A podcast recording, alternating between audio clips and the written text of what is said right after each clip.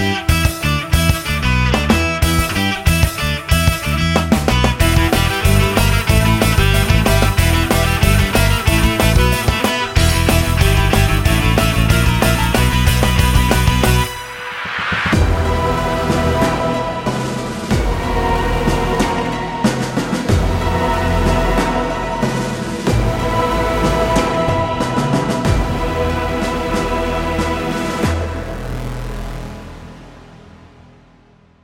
Всем охайошечки, с вами Антон, и мы продолжаем выпуски подкаста Sworn Hobbies, и сегодня я в гостях у Ани. Аня – графический дизайнер. Аня, привет! Привет, Антон, я Аня, графический дизайнер. Я правильно обозначил сферу деятельности? Ну, вроде как в договоре я 2D-художник. Да, я 2D-художник. Супер. Ань, мы с тобой сегодня видимся впервые. Можешь немножко рассказать о себе, то, что самое хочется? Окей. Я из города Ижевска.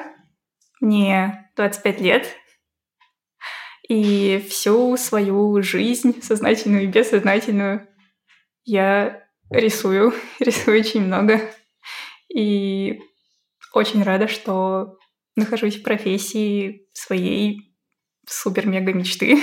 То есть ты рисуешь прямо с самого детства, с детского сада, со школы? Вообще, ты знаешь, я не могу выделить какой-то определенный момент, что вдруг э, раз, и я осознала, что я хочу рисовать. Том-то и дело, что это произошло как-то просто, когда я только-только училась ходить, это как-то просто само пришло, как бы все учатся там дышать, ходить, есть. Я вот все это училась делать, и одновременно я рисовала, просто как э, само собой разумеющееся что-то было. Кто-то в семье еще относится к э, вот, направлению творчества, искусства, или это совсем э, у родителей, у родственников другие э, профессии? Да, меня очень хорошо рисовал папа. Мой дедушка рисовал. Мой дедушка вообще супер крутой человек. Он все вообще в жизни перепробовал, мне кажется. Он там танцевал балет, э, бокс, э, рисовал, живопись Э, путешествовал везде. Короче, да, у меня вот два, я знаю, родственника, которые в моей семье очень классно рисуют. Так что это, можно сказать, наследственное, наверное, не знаю. То есть балет и бокс это тоже, в общем, есть в планах? Нет, насчет бокса нет, это вообще не мое, но я танцевала. У меня есть э, талант к танцам. Мама у меня хорошо поет, поэтому я тоже хорошо пою, но это я не развивала. То есть танцевала я 7 лет, пела я кое-как несколько лет, просто потому что у меня заметили, что я попадаю в ноты, и сказали, все, иди на сцену, ты поешь. Там я получила детскую травму, потому что петь меня не научили, отправили на сцену, и с тех пор я немножко стесняюсь. Так что я просто рисую в данный момент сейчас. Вот петь ты стеснялась, но ты все время рисовала. А ты кому-то показывала свои рисунки, участвовала в детских конкурсах, может быть, в школе там твоими рисунками украшали стенды. Вот что-то такое ты делала? Да, у меня было много всего, я даже не могу вспомнить, что в школе, если говорить о школе, то ничего такого не было. В школе у нас не было каких-то художественных штук, в которых я могла себя проявить. В садике, да, я рисовала, все таки вау, круто ты рисуешь, блин. И ну, ну, и типа, ну, ну да, ну, мне было классно, что меня там хвалят, но я, я всегда такая, типа, да нет, не надо, пожалуйста. Вот. В четвертом классе я пошла в художку, то есть это было первое такое место, где меня прям учили рисовать конкретно, где я начала свой путь. То есть это было в художке в четвертом классе. Но без моей мамы, моей любимой, этого бы не было, потому что она меня, она понимала, что я рисую, у меня классно получается, и такая, давай, давай, иди. Я не хотела, потому что мы туда пришли, я увидела, что там рисуют одни банки, склянки, какие-то странности, а я-то рисовала девочек, принцесс, мне было интересно рисовать всякие красивые образы. А тут банка стоит, склянка, что-то, какой-то фруктик. Я такая, да ну нет, не может быть, чтобы я это рисовала ни за что. Но по итогу мама меня все-таки уговорила. Я прошла тестовое задание, где нас посадили, э, поставили постановку небольшую, фруктик, баночка, скляночка, все как я люблю. Я нарисовала, посмотрели, потом мне позвонили Я была очень рада, меня приняли. Вот. И четыре года я рисовала, ходила в художку. Закончила я с красным аттестатом, диплом, не знаю, что там выдают. Ну, в общем, да, я преуспела, у меня все прекрасно получалось, меня там любили. Я забыла вопрос. Очень клево. А художка вся программа 4 года или просто после 4 лет ты решила уйти? Да, это была вся программа. Я отучилась все 4 года, мне, в принципе, нравилось. Я прониклась этими банками, склянками у меня очень классно получалось. Ну, просто потому что, наверное, меня хвалили, и мне было достаточно легко выполнять задания. То есть были люди, которые, типа, были девочки, мальчики, которым это было, в общем-то, не надо, а если и надо, то у них ничего не получалось, и поэтому, ну как, ну как, если ничего не получается, то как-то ну, мотивации нет, и вообще желания что-либо делать. Ты ходишь в тильт, и все, тебе плохо. У меня такого не было. Вот. А получается, в каком классе обычной школы у тебя закончилась художка? Это был... В третьем классе я пошла. Четыре года проучилась, седьмой класс. И в седьмом классе у нас был последний год хореографии. То есть там был тоже выпускной. Было в художке выпускной, и в хореографии у меня был выпускной. Поэтому я, мне было очень сложно хореографию и художку как-то совмещать. Поэтому я иногда не ходила в художку из-за хореографии, на хореографию не ходила потому что ходила в художку. И, в общем, мне было ужасно тупо, что я там по народному танцу получила четверку просто потому, что я пропускала занятия. Хотя, опять-таки, танцевать мне получалось, меня хвалили, все дела. Экзамен я сдала на отлично в хореографии, но получила четверку, потому что не ходила, потому что была художка. Ну, художки, с другой стороны, все было окей. Я выпустилась, опять-таки получила да, ты спрашивал про всякие награды и так далее. Вот в художке у меня была единственная такая классная, крутая награда. Мою работу отправили куда-то за пределы России, в, какой, в какую страну не помню. И там она заняла что-то. Места не было, но мне дали медаль, помню. То есть мне еще какой-то девочке, там одной-двум. Вот. Тогда я получила медаль, грамоту, ну прям международную. И я была такая, вау, я, я честно не ожидала, потому что, ну, я всегда так... У меня как бы получается, но я такой человек, что мне всегда кажется, что я делаю недостаточно. Вот, и это со мной, кстати, до сих пор. вот. А вот в тот период, такой первоначальный период профессионального формирования навыка, ты же рисовала в художке какие-то задания в основном, видимо. А рисовал ли ты что-то для себя и что служило источником вдохновения? Какие-то игры, фильмы, мультики, какие-то собственные сюжеты? Да, я вдохновлялась всем вообще подряд. Э, в детстве это были диснеевские мультики, аниме Хаяо Миядзаки, например. Меня вдохновляло, блин, все. А, блин, я угорала по русским народным сказкам, вот этим иллюстрациям, вот эти вот принцессы в кокошниках и так далее, я была просто в восторге. Я просила папу, нарисуй. Я еще тогда не умела рисовать, но я просто засматривалась на эти иллюстрации, я просто не могла поверить, насколько это прекрасно. Это вот просто мое вдохновление номер один, вот там с, может быть, с четырех до семи где-то лет.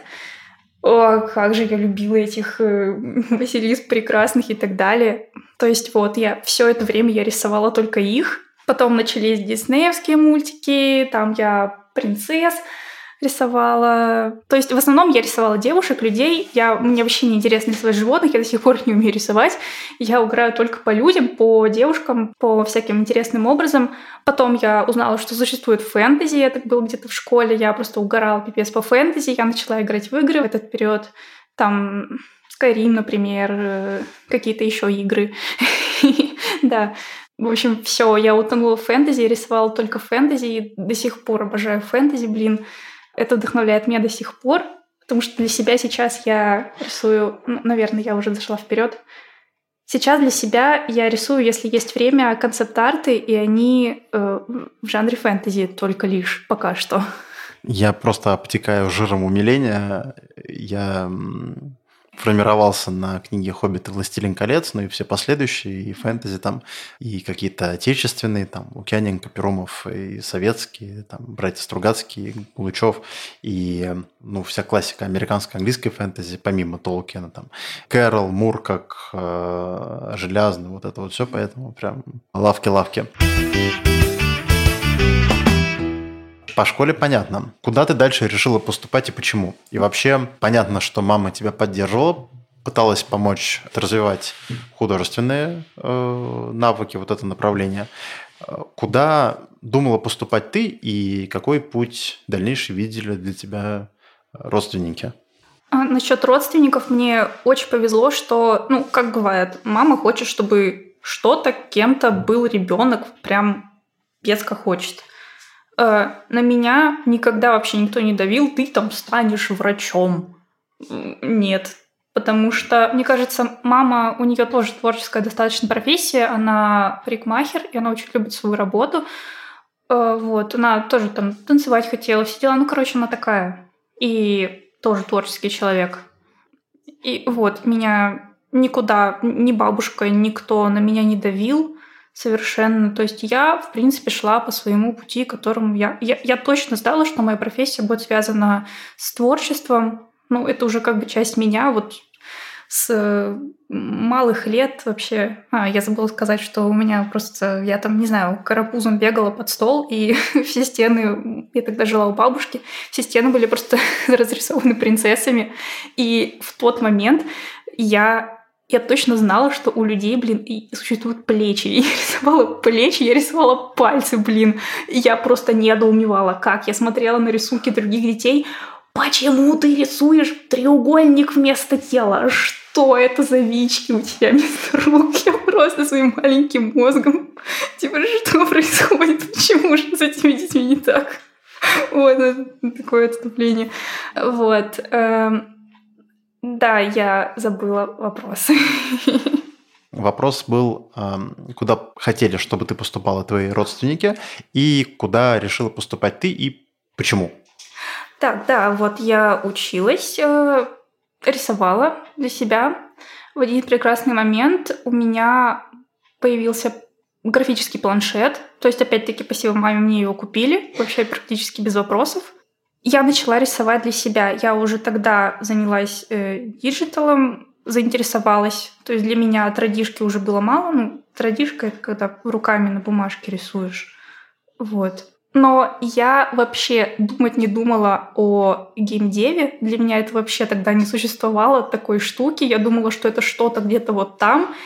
И типа, кто я такая, как я могу туда попасть. Так что я рисовала для себя диджа и параллельно загорелась мечтой стать э, фотографом, потому что я очень любила фотографировать. Мне опять-таки купили фотоаппарат. Я была всегда по ту сторону камеры, то есть камера всегда у меня была в руках, фотографировала я своих подружек. У меня прекрасно получалось, опять-таки, я прям этим загорелась. Я сходила на небольшую лекцию даже у какой-то женщины, фотографа в своем городе. Но как-то по итогу, я не знаю, это в восьмом, где-то девятом классе я думала об этом, а потом это все сошло на нет. Как-то, не знаю, то ли мама меня убедила, что да ты чё, типа, они мало зарабатывают, все дела. Что ты вообще будешь там делать? Что это вообще? Это не профессия. Я, ну, мам. Ну, потом такая, ну, ну ладно. Потом как-то остыла, потому что к тому времени, когда я... Я же параллельно рисовала, и у меня начало таки получаться э, со временем. Я завела паблик ВКонтакте, который сейчас мертв, потому что у меня нет на него времени, потому что я работаю. Вот ровно в тот момент, когда я собрался сказать, что ты должна сказать его название, он оказался мертв. Подумай над тем, чтобы его оживить. Ну, да, оживить его неплохо было бы.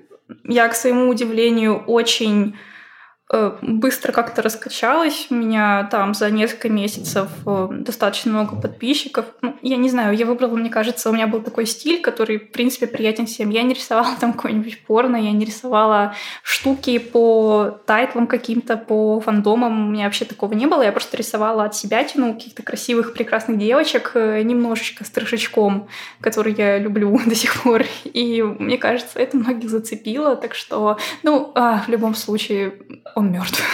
Очень жаль, что бесспорно и без фандома.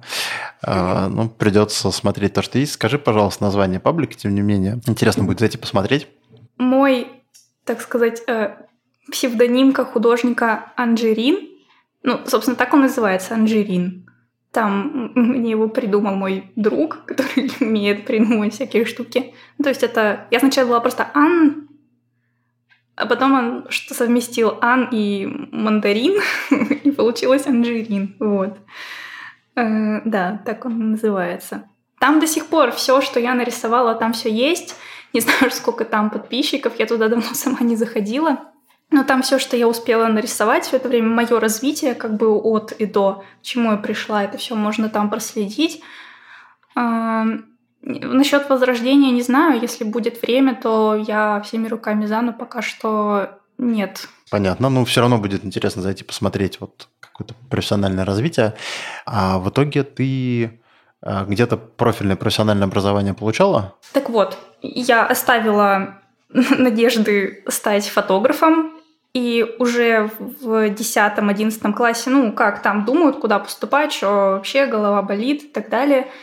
И в математике я полный ноль, в физике я полный ноль, во всем вот в этом, что касается цифр, у меня просто голова сразу же тупеет, но у меня классно с русским, у меня классно с литературой, и творческая профессия, все как-то так сложилось, и мама мне дала наводку, вот, университет в нашем городе, и там дизайн интерьера. То есть там все, что нужно для поступления, русская литература, художественные какие-то навыки, обучение там в художке – все, у меня все есть, у меня все сложилось, вау, дизайн интерьера, это круто. И так, таким образом я пошла после 11 класса учиться в университет на дизайнера интерьера. Вот. А что ты из учебы для себя вынесла полезное, наверное, скажем так? И чего тебе не хватило? Я понимаю, что ты не работаешь дизайнером интерьера, ну, если только по ночам а, после работы а, ну, Икея ушла, есть, есть, есть где развернуться. Поэтому, да, что ты для себя выделишь, что тебе дали, наверное, после художки полезного, интересного, а чего не додали, чего не хватило на первых порах работы? До того, как поступить, Опять-таки, у меня была художка 4 года, у меня было 2 года э, курсов э, в другом универе, у меня было 2 года курсов в универе, в который я поступила, то есть и там, ну, там мне дали корочку. То есть у меня уже было среднее образование. То есть я уже чему-то там была обучена, короче. Вот, по итогу я поступила. А, перед этим был еще конкурс. Нужно было нарисовать всякие штуки. И меня на него взяли. И если ты занимаешь какое-то место, то тебе добавляют баллов при поступлении. Вот такая штука. И я, естественно же, справилась, я заняла второе место из там, не знаю, с 50 человек, короче. Ну, для меня это было easy, я не, не хочу себя хвалить, но как бы было easy. Вот. Я поступила вообще без проблем. Я пошла туда прям я была искренне воодушевлена. Вау, дизайн интерьера, я хочу, я могу, это классно. Да еще и подружка моя лучшая из школы со мной поступает, а я, я ведь такая. И она ну, для меня была бы классной опорой, нам было бы весело. Я такая, вау, я буду рисовать каждый день, я буду творить, э, делать интерьеры, меня научат рисовать всякие штуки. Ну да, все пошло по пизде. Нас ни хрена ничего не обучили. Все, все, что я научилась делать, это страдать, выживать умирать, писать э, рефераты, э, ненавидеть всех, кто был в этом универе. И все, все, это все, чему меня научили. Ну, в принципе, умение страдать – это, в общем-то, базовое умение для всех, для всех нас, живущих э, здесь сейчас, поэтому, наверное, это и неплохо. Ну, вообще ничего после курсов не оказалось нового, интересного, полезного? Вот, или просто помимо каких-то знаний все остальное было прям ужасное? Все, что я помню, если вкратце, то творчество, которое я хотела, его там не было от слова совсем. Там не было места творчеству. Никто из преподавателей не был вот таким вот прям вау творчество, мы творим, мы создаем красоту. Нет, ты просто сдаешь сраный реферат и смотрят, как ты красиво его оформила. Если ты красиво его оформила, ты получаешь зачет. А если ты красиво нарисовал интерьер, то иди ты нахрен. У тебя плохой реферат. Все, до свидания. А то, что ты красиво что-то там нарисовал, попытался, нет, это вообще никто на это не смотрел. И я была удивлена, что я поступила с людьми, которые вообще или не умели рисовать, или вообще у них не было к этому никакого рвения, желания, таланта и так далее. я была просто в шоке. То есть я была я и пара-тройка человек, которые реально любили рисовать. Даже если у них плохо получалось, то они хотя бы ну, как-то пытались все остальные, поэтому на первом курсе я проучилась где-то полгода, и я пришла домой, я осознала, что куда я попала, я заплакала. И, потому что я сколько? Четыре года в художке, восемь лет все это время я рисовала постановки, кубы, э, шары, то есть светотень, штриховала, учила, все эти дела. И когда я осознала, что я пришла в универ, а мы делаем то же самое, я такая, а что я делаю тут? Зачем? Я все это уже это ведь универ, меня должны учить классным штукам, что, что происходит. В общем, я заплакала, я просто не понимала, что происходит. В итоге мама встала на мою сторону и позвонила в универ, то есть и ей что-то там наплели про то, что вот э, у разных, у всех учеников разный там уровень скилла, и нужно как-то их выровнять. Ни хрена подобного, это не происходит так. Если я нарисую еще один шарик, я буду на шаг выше все равно того, кто ни разу этот шарик не, не рисовал, например, в своей жизни. В общем, это какая-то херь. И то ли на первом курсе, то ли на втором курсе учитель живописи сказал, что «Аня, мне тебя нечему учить». Я такая, а что я тут делаю, блин? Что, что мне делать? Прошла игру за полгода? А, так в том-то и дело, что да. То есть учили меня рисовать, ну, ну никто живопись я сама. Мне сказали, нечему учить. Живопись у нас была до третьего курса.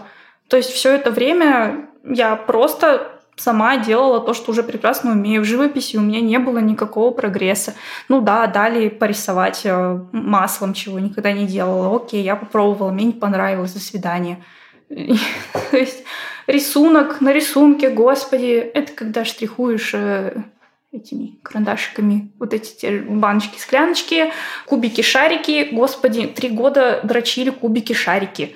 Я хоть дайте голову порисовать. Только на третьем курсе мы принялись рисовать голову. Я такая, вау, что-то новое, ни разу не рисовала голову, классно. Я тогда на анатомии головы сама себя научила. Я все это время как бы анатомию учила сама. Все, что я сейчас умею рисовать человека, все всему я научилась сама. Никто меня э, рисовать не учил. Естественно, я там нарисовала голову, меня, естественно, косяков там никаких не нашли. На четвертом курсе, напомню, до четвертого курса было, был рисунок, потому что, ну, это важно. Как бы рисовать прямые линии карандашиком — это важно, штриховать важно. И только он поставил нам тело гипсовую, гипсового голенького мужичка. Я такая, вау, наконец-то, это нужно было на первом курсе мне поставить, я была готова, пожалуйста. И нет, ну типа закончился последний семестр, его просто убрали. я, я наблюдала за этим слезами на глазах, я не успела нарисовать человека. Господи. Вот, все, вот, вот, вот все, что было. Мы сдавали рефераты, все. Что касается дизайна интерьера, да, нас учили 3D Max. Опять-таки, ну, не сказать, что нас учили, опять-таки, все, чему научилась, я научилась сама. Помню, что мы один раз смоделировали унитаз. Вот. Что-то еще нам говорили моделировать, но я не моделировала, потому что мне было насрать. Меня настолько увлекли, что я просто пропускала занятия и ничего не делала. Как-то получала зачеты. Ну, благо препод была нормальная, она понимала, что я как бы могу, и вроде как просто, особенно на четвертом на четвертом курсе, в последнем семестре, она уже всем ставила, типа, зачет, никто уже к ней не ходил, она просто ставила зачеты, и, ну, типа, все, я смоделировала один унитаз за все это время, за 4 года.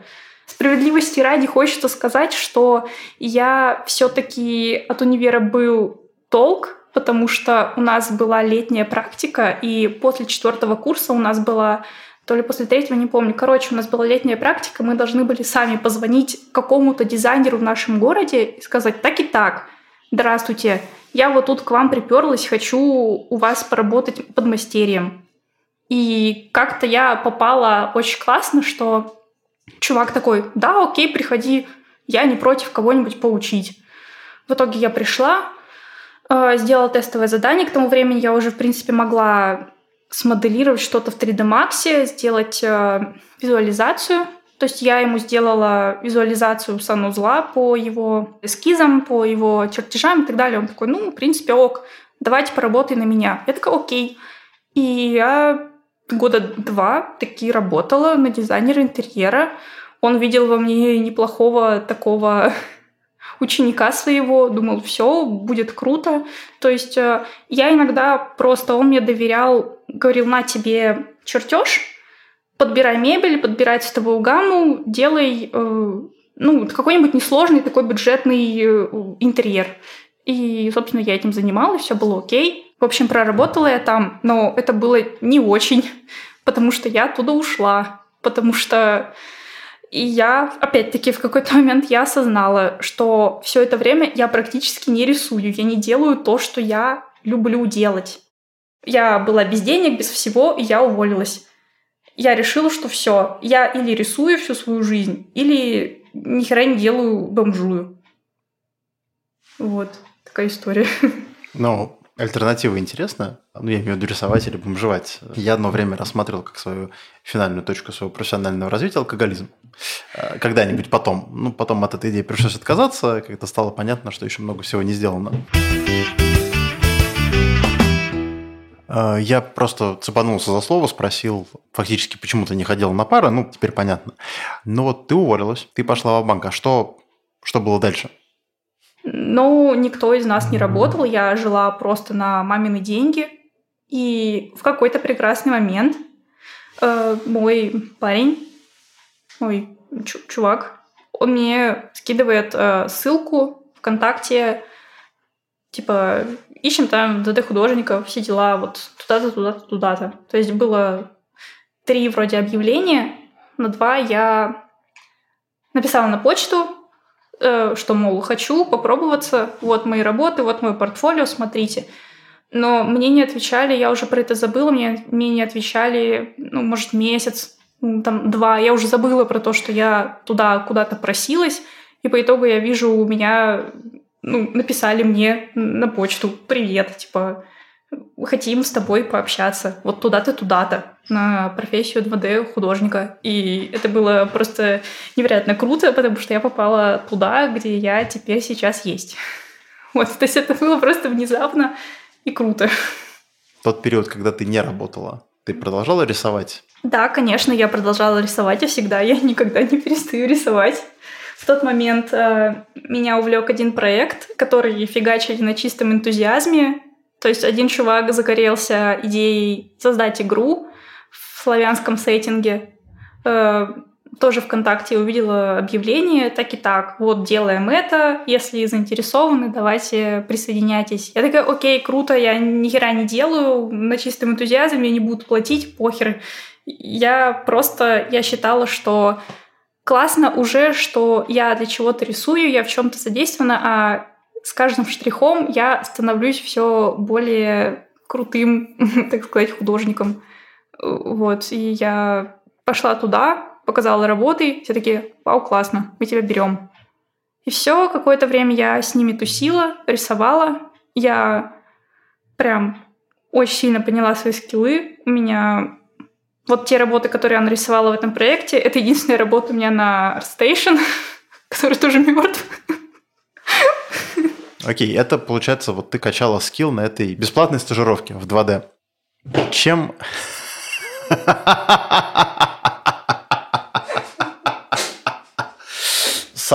Саспенс. Были ли какие-то технические или, может быть, ну, наверное, в первую очередь, технические особенности с которыми ты столкнулась при а, работе над игрой? То есть, может быть, это какие-то особые условия для, не знаю, для используемых инструментов, для тематики, для каких-то цветовых гамм, которые люди предпочитают использовать, не предпочитают использовать, вот что-то такое? Или полная свобода творчества в рамках заданного задания? Первое, что я поняла, что стиль рисовки, который был приемлем для того продукта, который, над которым я работаю, он совершенно не тот, это совершенно не тот стиль, в котором я рисовала для себя. То есть там ты должен, ты должен подстроиться под конкретный стиль рисовки, который приемлем. Ну, опять-таки, для меня не было особого труда, потому что он достаточно, ну, легкий. Ну, для меня уже на тот момент показался, поэтому, поэтому меня и взяли. вот. Инструменты и так далее. Я просто могу сказать, что да, когда ты приходишь на работу, там, естественно, есть куча других каких-то программ, сайтов и штук, которые ты должен изучить. Например, там, скачать репозиторий, э, и так далее, Trello, все дела. Вопрос сложный, но окей, да. То есть, э, ну, с этим в любом случае не было проблем, потому что там достаточно отзывчивые люди, которые тебе все покажут, расскажут. Очень крутой коллектив. Я, конечно, думала, что я тупая, я ни хера не знаю, я совершенно не разбираюсь в компьютерах, во всяких прогах и так далее. Но меня взяли, даже учитывая то, что я не работаю, например, в фотошопе, где работают практически все, я работаю в САИ, но с этим проблем не было, потому что главное как бы твой скилл и умение сохранять формате PSD и PNG. То есть это вот это я умела, и проблем нет. Ты сказала, что тебе несложно было перестраиваться под стили, которые запрашивают. Я даже не знаю, как сформулировать вопрос, потому что, повторюсь, мой максимум рисования – это вот палочка, палочка, черточка. Как происходит перестроение между стилями рисования? Это техническая особенность, это ты визуализируешь себе вещи по-другому, не знаю, ты пьешь перед тем, как просто начать рисовать по-другому. Как это происходит? Когда я только начинала рисовать в Динже, я, у меня сформировался мой собственный стиль, и он был такой несколько кукольный, то есть э, большие глаза, приглушенная цветовая гамма, какие-то мультяшно вот такие вот мотивы и так далее. Потом, когда я начала рисовать концепт-арты, концепт-арты в основном, они в реалистичном стиле. Ну, есть разные стили концепт-артов, зависит от того, там, что ты делаешь, какой стиль вообще у игры, у фильма, у мульта и так далее. Но я начала рисовать концепт-арты в стиль, ну, в реализме. И на моей работе также присутствует, ну, как бы реализм там. Ты упомянула, что тебе просто переключаться было между стилями. А, расскажи, пожалуйста, что это вообще такое, как это происходит? То есть это, не знаю, перед этим нужно выпить, или перед этим нужно посидеть, подумать, или это вообще как щелчок пальцев? И второй момент, ты назвала стиль, в котором рисуешь ты, концепт-арты, реализм. Я примерно, наверное, могу себе представить, как это выглядит, но если можно, опиши своими словами, что такое стиль реализм. Насчет переключаться между стилями, в моем случае я особо не переключалась, потому что, опять-таки, я рисовала в реализме, э, на работе у меня реализм, но с некоторыми видоизменениями, которые, в принципе, было, опять-таки, легко для меня освоить. Реализм — это, ну, вот что ты видишь, что ты рисуешь, как бы, грубо говоря. Это не какая-то стилизация, например, в мультяшную сторону не какие-то гротескные формы. Ну, ну, хотя нет, зависит от жанра. Например, можно даже нарисовать в реализме дракона, но это как бы не сказать, что он реален в нашей, в нашей жизни. То есть я правильно понимаю, что в стилистике реализма любое изображение, то есть дракон, машина, человек, неважно, они должны выглядеть максимально естественно для того мира, в котором мы живем, то есть они должны выглядеть с точки зрения пропорций, с точки зрения цветовой гаммы, с точки зрения, там, наверное, положения, позиции, вот этого всего. Да, все так. То есть реализм подразумевает под собой правильную, грамотную анатомию, э, светотень, такую, какой мы привыкли, и так далее. В общем, к тому виду, который мы видим каждый день. То есть э, Не знаю, что еще сказать. По реализму понятно. А по поводу переключения все-таки ты говоришь, что ты рису... ну, рисовал для себя и рисуешь концепт-арты в стилистике реализма. Это же в большей степени, наверное, 3D, чем 2D. Или я здесь не прав? Ну, есть 2D, есть 3D. Ну, если ты как бы, если даже если ты рисуешь 2D, то ты же все равно как бы рисуешь человека, а он объемный. Ты же передаешь его объем посредством, ну, силь такой. Если бы это было, например, аниме, ну, там как бы они... Ой, плоские. И все, типа, там особого объема нет, там свинка Пепа какая-нибудь, просто листья бумаги ходят разноцветные и все. Как бы, ну, это же тоже 2D, не сказать. Я, я точно не знаю, в 3D ли это делают, но если, например, рисуют это в 2D и просто анимируют потом, то, ну, они не объемные. Как бы, ну, это и не реализм. А, да. вот. А у меня реализм я при помощи 2D передаю, как бы э, симулирую 3D, можно так сказать. В геймдеве все художники отвечают за все, или есть те, кто рисует э, задний фон, есть те, кто рисует персонажей, есть те, кто рисует какие-то детали, или все по чуть-чуть отвечают за все? И если есть какое-то разделение, то я помню, что ты для себя рисовала в основном людей, девушек, вот в рамках сегодняшней работы за что ты отвечаешь, что ты рисуешь? Или ты рисуешь картинку целиком? Да, грубо говоря, про, проще говоря, что тебе дают, то ты рисуешь. И как бы у тебя нет такого, что мне не нравится, я не хочу, это дай что-нибудь другое. Ну, как бы, может быть, можно, но я не настолько наглая. Я говорю не про наглость, а про специализацию. То есть, может быть, э, вот твой менеджер под чьим руководством находится несколько э, художников. Он как-то вас разделяет по специализациям или вы все рисуете просто, ну, как бы вот что даст, то даст? А, нет, мы не разделены. Максимум по какому признаку мы можем быть разделены, это по разным проектам. То есть у нас в компании э, мы в данный момент, не помню, три у нас игры, мы можем быть вот э, раскиданы по вот этим вот играм максимум.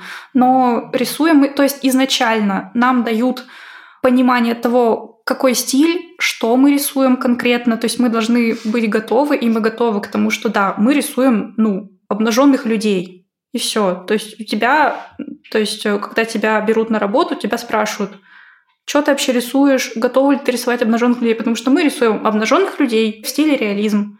Э, на таких-то таких-то фонах, которые, кстати, мы не рисуем, мы берем фотографии. Ну, до какого-то момента брали. Вот. Да, все рисуют одно и то же. Там нет разделений. Если мне дадут кота, я буду рисовать кота. Если мне дадут мужчину, я рисую мужчину. Если мне дадут женщину, я рисую женщину. Так у всех. Вот. Я просто на секунду себе представил попытку нарисовать обнаженного кота. Просто ты, э, как это, меня затриггерила фраза э, про обнаженных людей. Теперь интересно, собственно, какой жанр вы делаете. Получается, сколько лет ты уже в геймдеве? Э, я работаю второй год. Сколько точно не знаю, но уже второй год я работаю, и мне работается классно. Да, я немного устала, работа немножко монотонная уже в данный момент. Сиськи жопу мне уже приелись, но тем не менее, мне нравится. Коллектив классный, платят достаточно. Удаленка, блин, удаленка, это круто. Так что все окей. Какие дальше возможны пути карьерного развития с позиции 2D-артиста в геймдеве? Это уход в какую-то специализацию все-таки? Или это уход больше в управление другими людьми, или это может быть э, преподавание, какие-то собственные проекты? Нет, преподавать я не умею, что-то еще делать я не умею, умею я только рисовать, умею только 2D, что очень плохо. Развитие, как-то какие-то штуки идут вперед, то я должна тоже развиваться, как-то быть на волне. Но, если честно, сейчас я этим особо не занимаюсь. Я вот заняла какую-то определенную нишу, и там мне как бы, в принципе, комфортно, у меня все получается. Нет какой-то мотивации дальше развиваться в данный момент. То есть я уже говорила, что я рисую, например, в Сай, хотя все рисуют в фотошопе. Мне бы изучить фотошоп. Но опять-таки я очень ленивый человек, на самом деле. В выходные я скорее там поиграю в игру какую-нибудь, нежели там поизучаю Photoshop, что-то новое для себя. Это просто я, я, я ненавижу это в себе, но да, такое есть.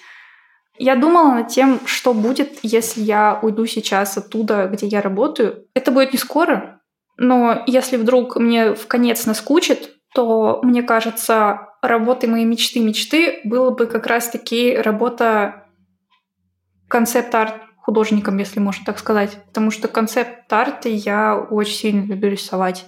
Я люблю придумать персонажей, до мелочей, чтобы все было логично, красиво, креативно, у меня в голове куча разных персонажей, которые я бы хотела перенести на холст. В общем, я бы, если бы я ушла, я бы хотела рисовать непосредственно концепт-арты и получать за это деньги. Ты, с одной стороны, говоришь, что ты понимаешь, что тебе нужно развиваться и как бы дальше расти, с другой стороны, говоришь, что ты ленивая, ты не, не можешь или не хочешь себя заставить это делать. Вот с твоей точки зрения, на это повлиял не очень приятный опыт обучения в университете, или ты не чувствуешь, что в ближайшее время как-то у тебя появится реальная необходимость иметь другие навыки? Мне кажется, что меня учили лениться на протяжении всей моей жизни. Я учила себя лениться на протяжении всей моей жизни, потому что обучение в школе, а потом в универе, чтобы выжить, тебе нужно лениться чтобы не делать каких-то лишних заданий, которые тебе нахрен не нужны, что еще делать? Нужно лениться. Возможно, я сейчас говорю какую-то глупость, но я просто, да, я ленивый человек. И это мне ужасно не нравится. Это мешает мне двигаться дальше, что-то изучать. Второй вопрос какой был? А второй вопрос касался того причины вот этой лени. Это негативно. Ну, ты, в общем-то, ответил на этот вопрос. Ты сказала, что вас учили лениться все это время. Я поясню, почему я вообще это спрашиваю. Мне 34, я полюбил учиться, ну, где-то в 28 лет. Сильно позднее того времени, когда я окончил бакалавриат и магистратуру, я по образованию экономист и менеджер. Слава богу, стране очень повезло, что я ни одного дня экономистом не проработал, но тем не менее. А, и поэтому мне очень интересно узнавать у людей, как они видят возможности дальнейшего развития.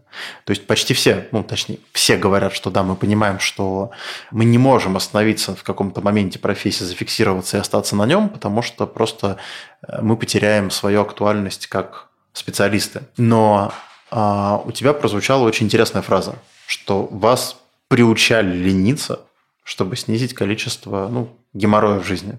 То, что ты говоришь, что ты ленивый, очевидно, это не совсем так, потому что совсем ленивый человек, наверное, он просто будет лежать в кровати и спать. Ты находишь другие виды деятельности, которые тебе, тем не менее, интересны. Поэтому вот мне было бы интересно послушать твою точку зрения, в каком формате тебе могло бы быть интересно обучение это какой-то новый институт, это какие-то онлайн-курсы, или, например, тебе может быть из-за специфики профессии или из-за специфики характера больше хотелось бы учиться э, лично у кого-то. Может быть, хотелось бы учиться в какой-то игровой форме, через тоже там есть же некие образовательные игры, которые там через какие-то задания, используя механики игры, прививают какие-то навыки. Что могло бы затриггерить тебя на то, чтобы чему-то научиться? Ну, вообще, мне кажется, я такой человек, да, который хочет все знать, может быть, по, чуть-чуть, но все знать. Ну, то есть учиться и интересно для меня это просто что-то совершенно несовместимое, как такое может быть интересно учиться. Ты сказал, что там 28 ты познал прикол обучения. Ну, у меня пока что, я пока что этого прикола не познала, у меня такой прикол был с чтением книг, в какой-то момент я поняла, что читать книги — это круто. Ну, опять-таки, потому что в школе ты читаешь какую-то херь, которая тебе не нравится, и зачем надо, фу, какой ужас. А когда начинаешь читать для себя, то да. А что касается обучения, мне кажется, что опять-таки я привыкла все делать в последний момент, и такое чувство, что когда не прижмет, вот, вот до тех пор, я ничего не начну делать. Например, очень хотела бы поехать жить за границу куда-нибудь. Для этого нужен английский. Казалось бы, иди и учи английский. Я хочу, я прям хочу. Это интересно. Но вот пока я не куплю билеты и до отъезда не останется две недели, я никуда не пойду ничего учить, потому что я просто для меня существует только одно — начать учиться в последний момент. Вот эти две недели я буду дрочить английский, пока не выучу хоть что-нибудь. То есть у меня все вот с этим последний момент. То есть э, я уже говорила, что мне на работе сейчас мне все получается, мне комфортно. Зачем чему-то учиться? И если нам скажут, так, вот мы сейчас переходим на то-то, то-то, изучайте, пожалуйста, то-то, то-то. Я просто, ну, я просто вынуждена это делать. И только это меня толкает вперед. То есть я об этой штуке знать не знаю, мне это, ну зачем? Я не умею что-то новое изучать, я уже слишком стара для этого. Нет. Вот. Но как бы у меня просто нет выбора, я должна это делать. Если для себя я пока что не могу, мне кажется, ответить на этот вопрос. Если для себя что-то изучать, мне опять-таки интересно, и я могу как бы лежать на диване, что-то листать ленту, например, читать. Господи, как мне интересно, как я хочу это сделать. я, я не знаю, что должно произойти, чтобы себя заставить. Это очень сложно. Надо что-то с собой делать.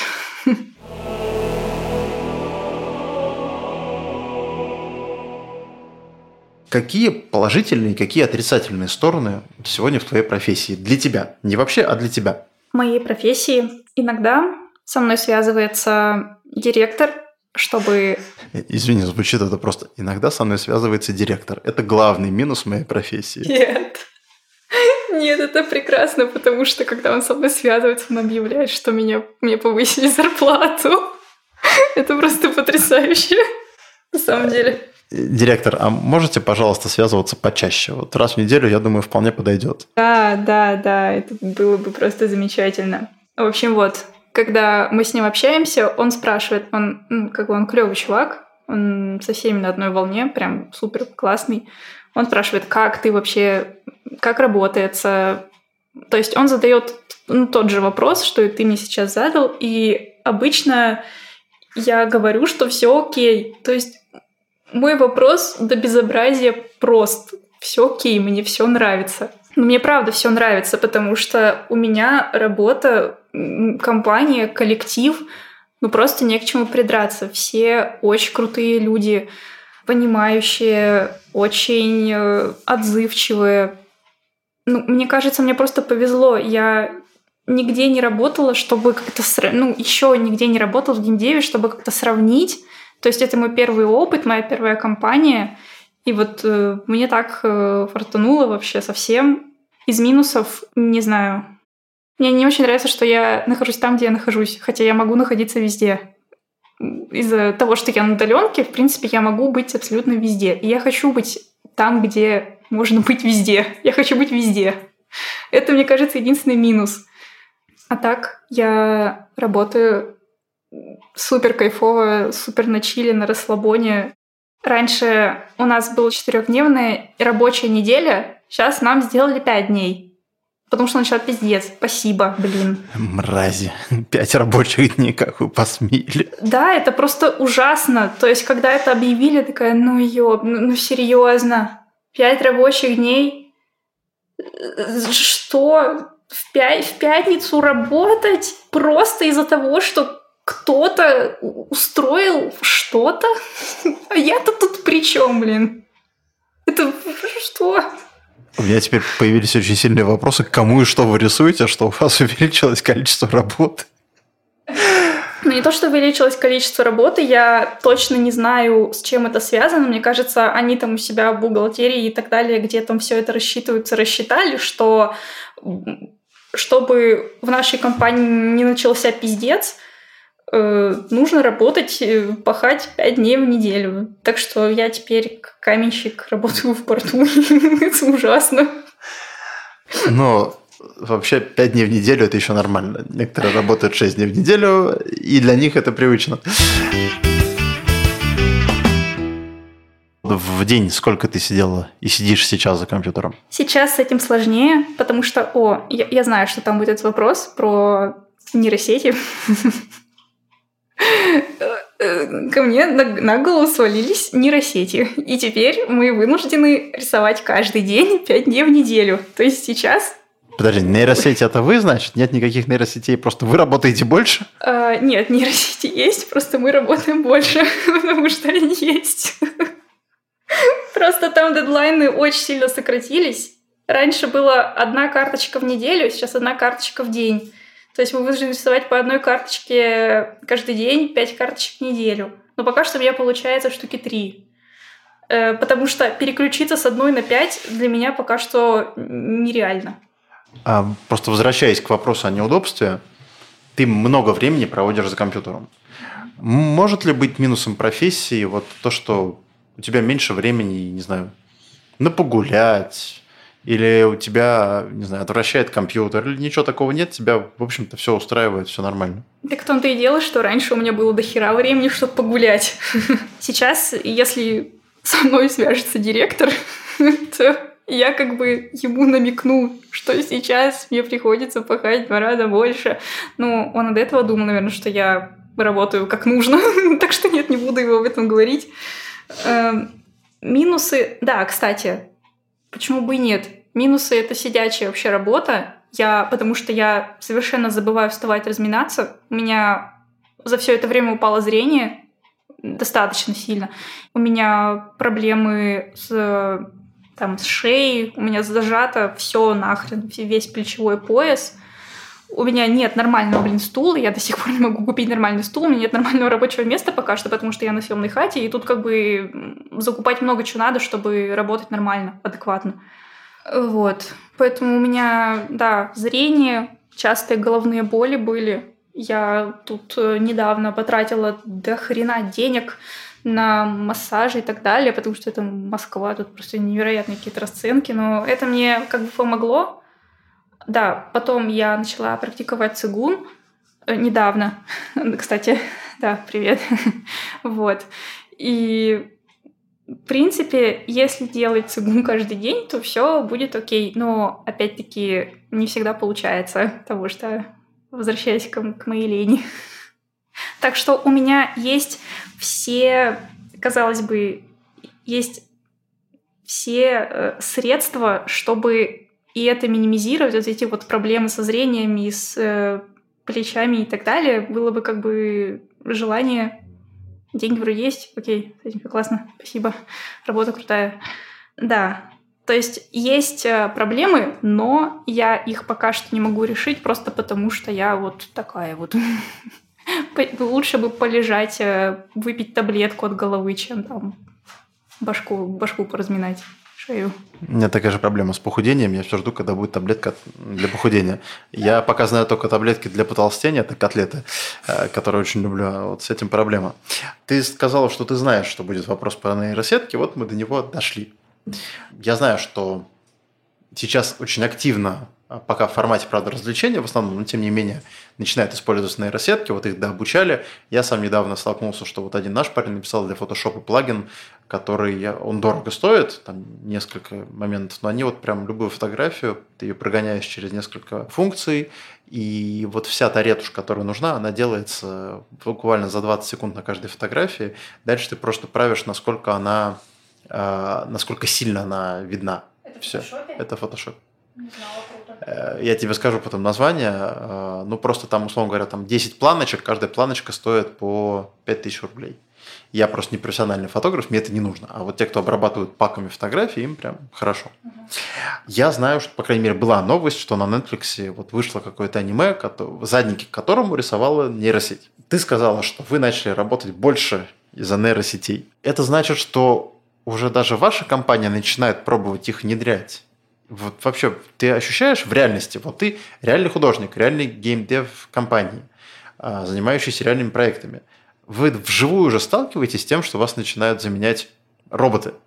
Или пока это все-таки больше слова и рассказы? Нет, нас никто не заменяет, нас, мне кажется, просто дополняют этим на самом деле на самом деле тупым, на самом деле абсолютно не страшным существом, которое все, все, что делает, это просто повторяет за человеком, и получается у него, честно сказать, не очень.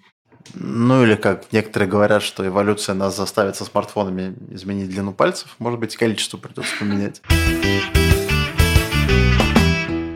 Окей.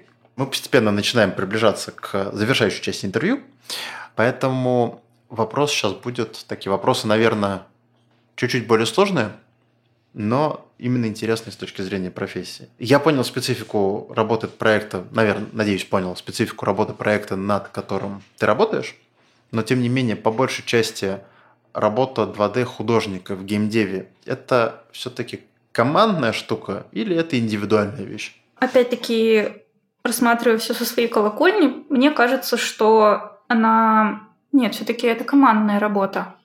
Потому что я самостоятельно не могу выдать тот результат, который нужен, ну, который пойдет уже непосредственно в сам продукт, в сам игру. Потому что моя работа проходит э, несколько этапов опрува, э, которые... Опрува, которые, ну, которые происходят. То есть у нас есть артлит, у нас есть редакторы. Э, редакторы составляют нам ТЗ, по которому мы должны нарисовать. То есть наша задача просто нарисовать арт по ТЗ, техническому заданию. Затем мы рисуем. Все это мы даем на approve артлиду. Артлид дает правки, если нужны. Мы делаем эти правки, он одобряет. Если он одобрил, дальше мы кидаем это редакторам уже на следующий этап. И они тоже, в свою очередь, дают нам правки. И если мы выполним их э, удачно, классно, быстро, что немаловажно, класс, все, это идет уже дальше на сборку, в игру, где мои полномочия все, туда я уже не лезу.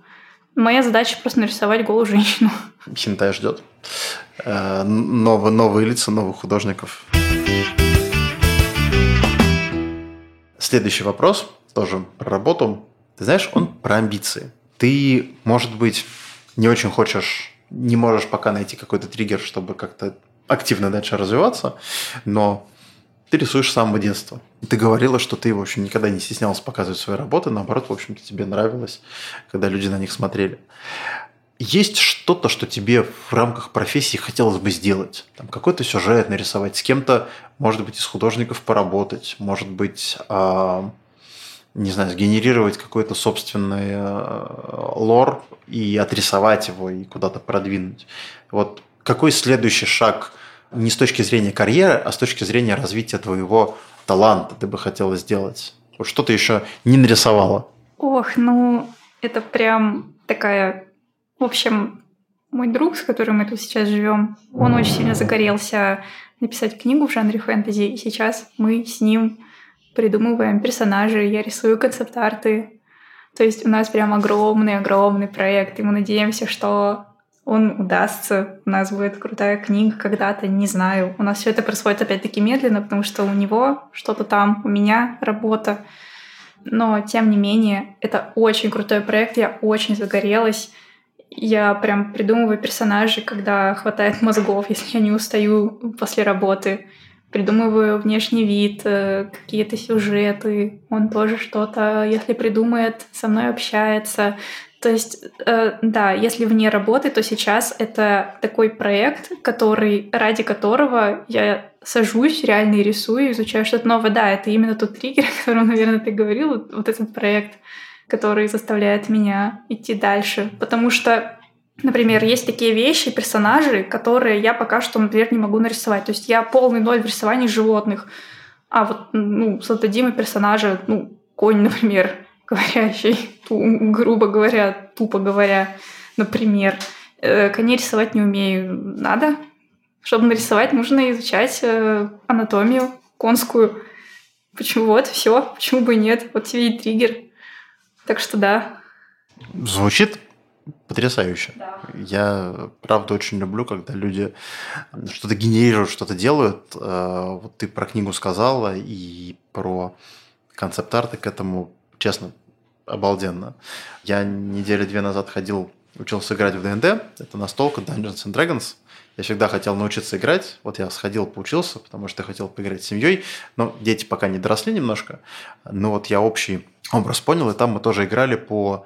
Она была очень коротенькая, такая называется ваншот, когда нет продолжения в следующих играх.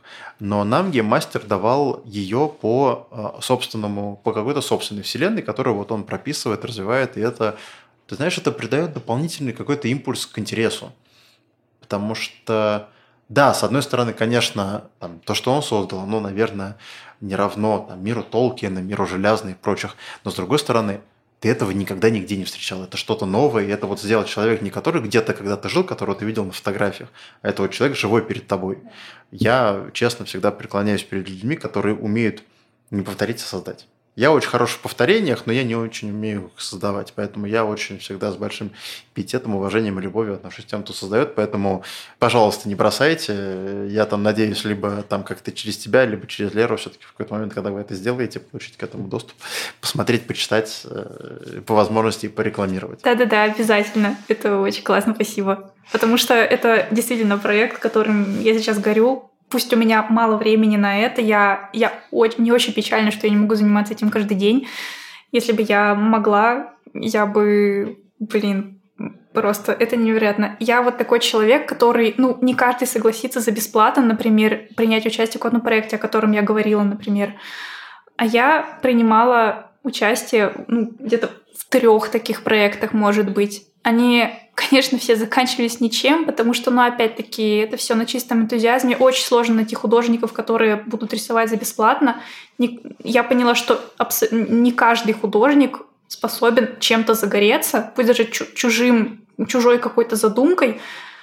А я вот совершенно такая. Мне прям интересно создавать что-то новое с нуля, потому что я знаю, что я буду создателем целого мира — персонажей, которые где-то будут, которых увидят. Я хочу, я в каждый, в каждый арт, в каждого персонажа всегда всю себя отдаю. Даже сейчас, когда мы работаем с тупыми нейросетками, если мне генерят какого-нибудь голого мужика и говорят, ты там по-быстренькому просто ему лапки исправь, и все. Нет, я не могу просто исправить лапки. Если я вижу какую-нибудь малейшую деталь, которая нагенерена тупо, я это исправлю, потому что я хочу, чтобы все выглядело идеально. Я перфекционист, кстати, только в рисовании. Нигде, нигде в жизни я не, не такой, только в рисовании я все всегда делаю прям на сто процентов пытаюсь.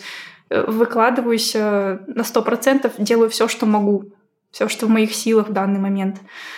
Да, создавать что-то самостоятельно, это очень круто. Особенно, если ты думаешь, вау, это увидят люди, и, возможно, им даже понравится. Мне хочется, чтобы понравилось, мне хочется сделать круто. Да и другу моему тоже. Мне кажется, это как раз тот триггер, о котором мы говорили, честно. У тебя прям глаза загорели сейчас. Да. Я понял, что между тобой, в общем-то, реализация проекта стоят эти чертовы пять дней в неделю. Да, эти чертовы пять дней в неделю просто пиздец. Эти нейросетки, господи, они просто высасывают из меня жизнь. Я, я понимаю, что когда ты рисуешь с нейросетками, ты тупеешь, потому что ты рисуешь, просто исправляешь руки, там, исправляешь корявый глаз, но ты не рисуешь все в общем. Ты забываешь, как рисовать сисечки, ты, рисуешь, ты забываешь, как рисовать жопы. ты, ты просто тупеешь. И это, это ужасно. Самое ужасное для меня — это тупеть в плане рисования. Потому что всегда, когда я тупела в плане рисования, это да, это, это не очень. Мне не нравится. Вот я рассказала, что я заплакала. Это, это ужасно. Ты понимаешь, что тебе снова придется наверстывать, э, изучать то, что ты уже как бы знал когда-то. Ты сейчас сказала, что разучаешься рисовать сисечки и попочки. Мне прям так грустно стало в этот момент. Э, пожалуйста, не, не бросай это занятие. Следующий вопрос чуть посложнее. И, и попроще, и посложнее. Начну тоже немножко с себя я тебе рассказал вот про свою неудачную попытку попасть в геймдев. Но на просторах ВКонтакте же много всякой, всякой фигни валяется. Я несколько раз вписывался в а, мастер-классы всякие, там типа 3D-топор за три дня, и потом ты художник, а, мастер, убийца. Я честно несколько раз пробовал. Я честно несколько раз пытался, но, а, будучи человеком многих талантов, мне не стыдно признать, что вот рисование, очевидно, это не мое. А, но, с твоей точки зрения, ты рисуешь вот с того момента, как ты пошла там, я не знаю, с трех-четырех лет. Может ли человек прийти в профессию уже во взрослом возрасте, сформировавшийся там 20, 25, 30 лет, не имея бэкграунда в рисовании? Вот может ли он загореться идеей, и можно ли вот этот навык приобрести уже, когда у тебя мозг забит другими навыками? Или он не сможет себя в профессии найти? Даже так, не так спрошу. Можно ли приобрести навык и развить его до такой степени, чтобы найти какую-то работу, ну, в том же геймдеве 2D-артистом. Или можно просто научиться рисовать, но особо ты уже никуда никому не будешь нужен. А, мне кажется, что ты можешь научиться рисовать в любом возрасте, но ты не должен обманывать себя мыслями о том, что ты за три дня сможешь нарендерить топор, и это, это нереально. Рисовать учиться нужно годами, к этому нужно быть готовым. Я как бы уже поняла, что не научишься ты рисовать за месяц, особенно если ты хочешь в геймдев, потому что в основном, ну, например, опять-таки на мою работу берут только людей, у которых есть большой опыт в рисовании, достаточно. То есть они новичков, новичков не берут, это просто, ну, нелогично, тупо. Зачем брать новичка, его придется обучать, он будет тупить, он будет ничего не знать. И одни проблемы. А у нас нужно рисовать быстро, четко, ясно и так далее. Ты должен знать, что ты делаешь. Тупо невыгодно новичков брать сейчас. Но да, в любом возрасте. Но ты, любой человек, как бы, человек должен быть готов, что на обучение потребуется время. У него это время должно быть. Должно быть желание не так должно быть, что неделю такой, вау, круто каждый день, а потом с каждым днем все меньше и меньше рисуешь, и по итогу все, до свидания, ты где-то уже не там, и тебе это неинтересно. То есть нужно прям херачить, чтобы... Если ты хочешь побыстрее идти в геймдев, то рисовать. То да, да и неважно, не только рисовать, там 3D-моделирование, там, не знаю, что-нибудь еще. Время, желание, и все будет окей, да. Ну, то есть, как говорит мой тренер по бегу, ярить и ху. Да, да, да, да. Все так. Но это, наверное, и грустно, что все-таки 3D-топор за три дня не нарисуешь, с другой стороны, и хорошо. Чем больше сил вкладываешь, тем больше ценишь то, что ты делаешь, мне кажется. Следующий вопрос, наверное, ну, он тоже исходит из каких-то там моих жизненных там, ситуаций. Можешь ли ты себе представить, что однажды ты не захочешь больше рисовать? И вообще думал ли ты об этом? И если да, то каким бы ты видела возможное продолжение? Ты бы осталась в рисовании, но вот ушла бы, не знаю, в преподавательство или управление рисовальщиками. Сразу предвосхищаю твою фразу, никто не умеет управлять людьми, пока не получится, никто не умеет преподавать, пока не получится. Или вот на сегодняшний день ты не видишь варианта, когда ты захочешь остановиться. Да, мне кажется, мне трудно представить э, мою жизнь без рисования. Если бы так и случилось. Я не знаю, мне чтобы руки оторвало или что-нибудь подобное. Не знаю, я ослепла или что-нибудь еще. Если такое произойдет, э, кем бы я была, преподавание, это прикольно. Ну, меня, мне кажется, меня никто никуда не возьмет. Я думала о том, что было бы классно какой-нибудь художке преподавать детям какие-то знания давать, потому что я знаю, как преподают художки, как бы тоже не слава богу, было такое себе. Я выживала просто потому, что у меня были, ну, я, в принципе, умела и хотела. Вот, а так. Я бы хотела правильно людей обучать, как-то зажигать их, э, говорить, что все классно, у вас получается или не получается. То есть учить их, а не просто ходить сзади и говорить, вот тут говно, перерисуй, а у тебя классно. И уйти гонять чаи, как это было у нас, например. Преподавание круто. На Ютубе хотела снимать видосы, кстати, да. Тоже как вариант. У меня была идея, сейчас я загорелась, точнее, я сейчас э, читаю фэнтези-книги, потому что если хочешь что-то как бы написать, нужно обзор аналогов сделать, почитать, и начитанность иметь какую-то.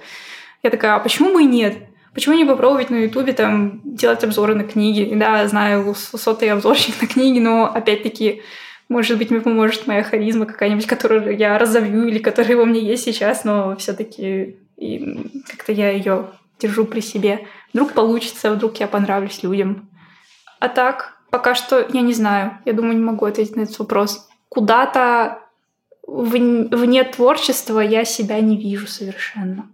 Ну, клево. Ну, во-первых, спасибо, ты... Ну, видно, что ты задумывался, потому что кто-то просто говорит, нет, я всегда буду делать. С YouTube идея прекрасная. Я смотрю двух или трех книжных блогеров. Наверное, такая интересная специфика с обзором книг, что люди все равно не повторятся, даже если будут обозревать одни и те же книги. Да. А, поэтому сотый ты тысячный обзорщик, свою аудиторию ты, скорее всего, найдешь. Я на них в свое время подал совершенно случайно. Я слушаю совершенно разных и по типажу, и по подходу к книгам людей. То есть одна из этих женщин, она такая, она жутко саркастичная язва. Другая девочка, это такая ля-ля-ля, ля-ля-ля, такие одуванчики воздушные. Одно за другое заходят прекрасно. А, и про преподавание, ну, можно же не в художке. Есть сейчас куча платформ, которые позволяют сделать собственные курсы. А то, как ты говоришь, мне очень импонирует. Я тоже всегда считал, что если человек пришел и что-то начал делать, его уже надо похвалить. Он уже не сидит на лавочке, не пьет пиво, он уже что-то делает. И меня тоже как бы вот в нашей системе образования очень расстраивало, что э, ругают чаще, чем хвалят. Поэтому там, то, что я преподаю, это всегда, ребята, вы молодцы уже, то, что вы пришли. А то, что не получится, мы всегда пофиксим, и все получится. Тогда такой вопрос немножко не совсем про профессию, а про удаленку. Как ты умудряешься совмещать, при том, что тебе нужно себя заставлять как бы работать, и теперь, напомню, 5 дней в неделю просто преступление против человечества. Как ты умудряешься совмещать работу, какую-то личную жизнь, еще какие-то сторонние интересы? Вот сложно ли каждый день удерживать вот этот баланс? Или ты уже привыкла и, в общем-то, норм? А, нет, я уже говорила, что мне очень не нравится, что я мало времени могу посвятить рисованию для себя. Да, опять-таки еще один минус. Вру, что говорю, вру, когда говорю, что нет минусов. Это чудовищный на самом деле минус, что у меня не хватает времени рисовать для себя. А так, в целом, блин, и хорошо, и плохо, что есть много увлечений на самом деле хор- хор- хорошо, что они как бы есть, и тебе не скучно просто сидеть дома день, день за днем, учитывая, что я домосед. Мне есть чем заняться, мне весело каждый день, даже если я одна. Но с другой стороны, как все успеть? То есть сейчас я рисую 5 дней в неделю, 8 часов в день. И после того, как я заканчиваю, я иду, и весь вечер мой, как бы, и там я уже просто, мне приходится чередовать. Вот в какой-то день я, например, цигун поделаю, на это нужно очень много времени, по-хорошему. В какой-то день я почитаю, например, э, в следующий я поиграю. Потом, если хватит творческого запала, потенциала у меня, я порисую. То есть вот, я как-то так чередую прогулки, чтение, рисование, цигун, что-то еще. Я делаю много чего. Просто отдыхаю, лежу, например. Да, мне приходится чередовать. В один день ничего не удается делать, даже выходные, например. Ну, ты, тем не менее, находишь у себя силы вообще чередовать и как-то встраивать жизнь. Да, я радует, что я нахожу эти силы себе. Добавляйте шестой день. Спасибо тебе большое за ответы. Мы с тобой переходим к завершающей части интервью. Я обычно прошу а, назвать несколько предельно практичных советов тем, кто либо вот хочет войти в профессию, либо кто только-только начинает. То есть не то, что будьте уверены в себе, у вас все получится, а что-то предельно практичное. Ну, давай скажем, не знаю, 5-7 штук? Ох, если вот первое, не думайте, что если вот вы загорелись, сейчас буду рисовать, не думайте, что у вас получится научиться рисованию за неделю. Опять-таки, все эти курсы, топор за три дня, это не работает. Первое. Второе. У меня девочка, моя знакомая, спросила, она сейчас учится в универе, и она как-то так, она знает, что где я работаю и так далее. Она у меня спросила, нужен ли диплом для вот моей профессии. А, по своему опыту могу сказать, что нет. Диплом, в принципе, совсем не... Да, у меня его спросили, но как бы спросила я у артлида, нужен ли диплом. Она говорит, нет, важен только ваш скилл. Это основной ваш скилл. Все остальное как бы только к вам Придаток. Все. Третье. Дай подумать. Я придумала только два. Блин, вот это ощущение пустоты в башке. Кайф. После него потом очень хорошо спится. Универсальность э, это ваш, э, это огромный плюс. Чем более ты универсальный художник, тем больше у тебя шансов найти работу. Не нужно зацикливаться только я вот умею рисовать кисть правой руки в сай. Все, это все, что я могу. Возьмите меня в геймдев, я буду рисовать только кисти. Да, есть, есть такие штуки, когда ты умеешь что-то одно, и тебя берут просто потому, что ты это что-то одно умеешь делать просто охренеть, как круто. Такое тоже может быть. Но в основном универсальность это прям, это прям очень нужно. Так, четвертое. Ну, да, в какой-то степени, наверное, относится к первому совету. Не думайте, что будет быстро, просто каждый день методично рисуйте, что нужно, что не нужно. А, изучайте базу, изучайте все с нуля. То есть все вот эти скучные штуки, тень, свет, э, полутень и так далее, это очень нужно. Анатомию. Анатомия очень нужна. Все вот эти скучные вещи, рисовать их крайне ужасно, иногда скучно сидеть и как-то рисовать. Но это надо. Я вот училась рисовать нос, например. Я вот загорелась, надо рисовать нос, у меня не получается. И вместо того, чтобы учить что-то в школе, я, я сижу, у меня листок тетради, на котором должны быть уравнения, но у меня он весь просто я, нос, нос, нос в профиль. Вот пока вот эти вот я закорючки нарисовала штук сто, и пока у меня не получилось то, что нужно, я типа все, не останавливалась. То есть нужно, короче, да, херачить. И последнее, мне кажется, что-нибудь э, если вы рисуете, если вы считаете, вы уверены, что хотите быть художником, не слушайте ваших не глупых, но тем не менее уже от, отста, отстало престарелых бабушек и даже, может быть, родителей, которые говорят, что художники ни хера не зарабатывают, что они бедные и никому не нужны. Это не так. Пожалуйста, никого не слушайте. Художники очень классно зарабатывают, они очень крутые и очень востребованные. Вот. Где-то заплакала одна нейросетка. Спасибо большое. Следующим пунктом я обычно прошу назвать несколько сайтов, а, платформ, оборудование, может быть, э, какие-то, не знаю, обучалки или еще что-то, что может упростить процесс рисования, процесс обучения рисованию. Вот какие-нибудь три штучки порекомендуй, пожалуйста. Может быть, то, чем ты сама пользуешься. Насчет оборудования, планшеты, вакуум. У меня были только вакуум. Я купила вакуум, не знаю, в каком году, мне 17 лет было. Короче, они неубиваемые. Просто они очень мега долговечные. Я купила в каком году, мне было лет 17. Первый раз, когда я купила, он до сих пор работает. То есть они просто пипецки неубиваемые, если вы с ними хорошо обращаетесь и там не топите их в ванной и так далее.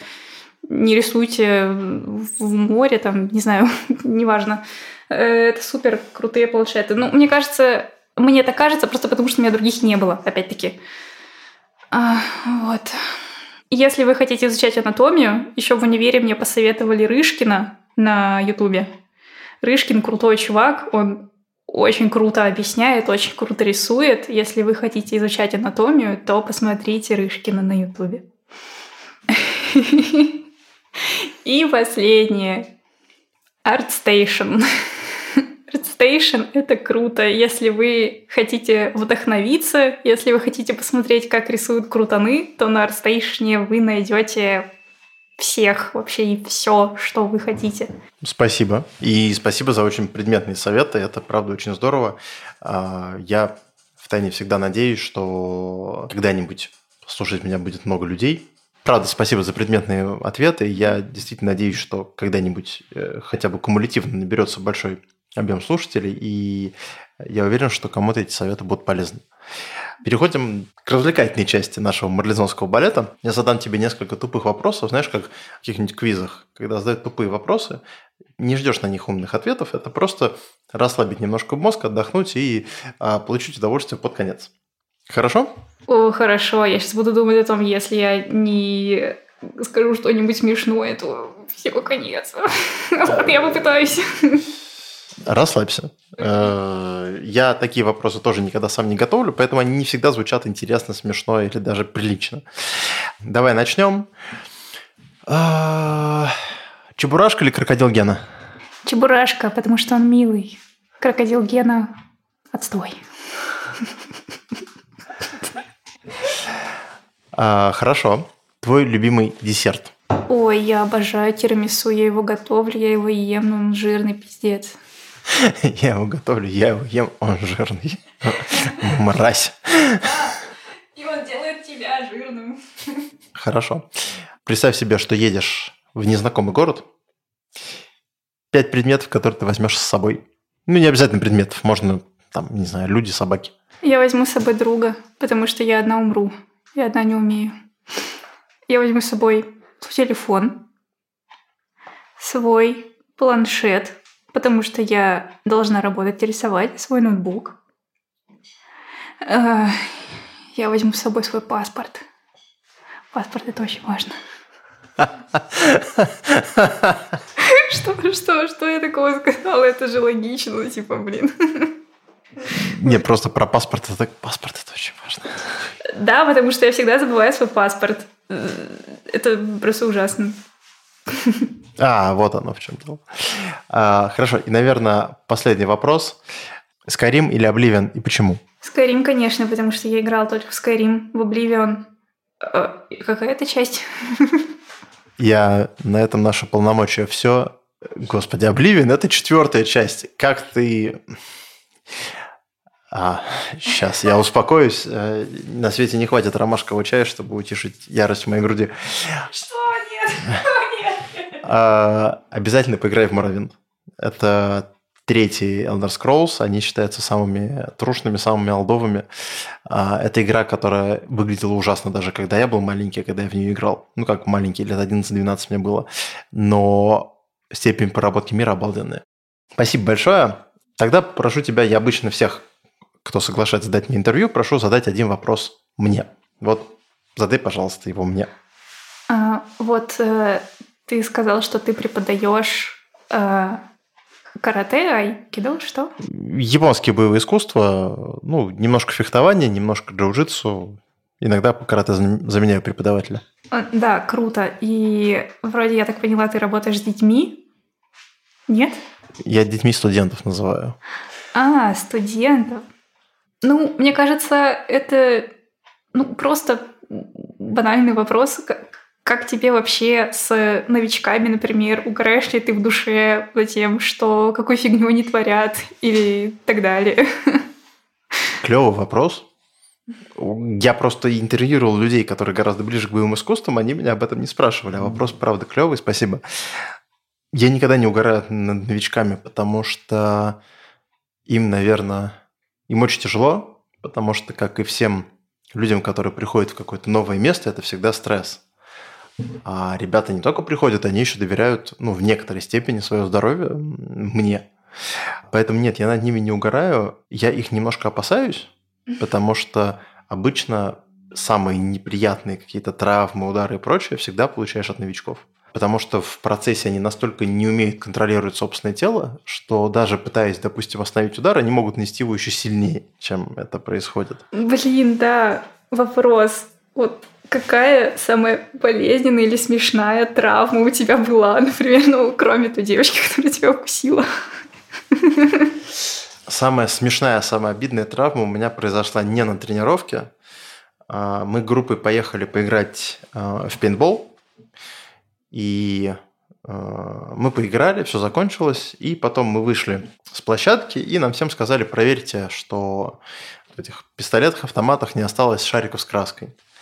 И мы все проверили, и рядом стоит мой товарищ, который так стрельнул, вроде, вроде стрельнул в землю, говорит, ну, все закончилось. И потом так поднимает пистолет, нажимает, глядит, глядит в небо, нажимает еще раз на курок, и шарик прилетает мне четко в пах. Вот попадание, знаешь, 10 из 10, когда а, у тебя перед глазами расцветают огненные цветки, и ты минут 5 просто не ощущаешь вообще ничего. А если говорить о том, что произошло на тренировке, несколько лет назад была последняя тренировка по карате, куда пришел только мой учитель и, собственно, я. А я всегда очень плохо спарринговался, но очень люблю это делать. Часто получаю, но люблю. А, для меня это еще одна форма коммуникации с человеком. И я ему говорю, ну, слушай, завершение года, завершение сезона, давай как-то поспарингуем. Он говорит, ну, давай. А я привык, что он со мной работает всегда очень аккуратно. Я никаких травм от него никогда не получал. И вот мы с ним начинаем э, спринговать. В какой-то момент он хватает меня руками за шею. Обычно после этого идет удар коленом в лицо.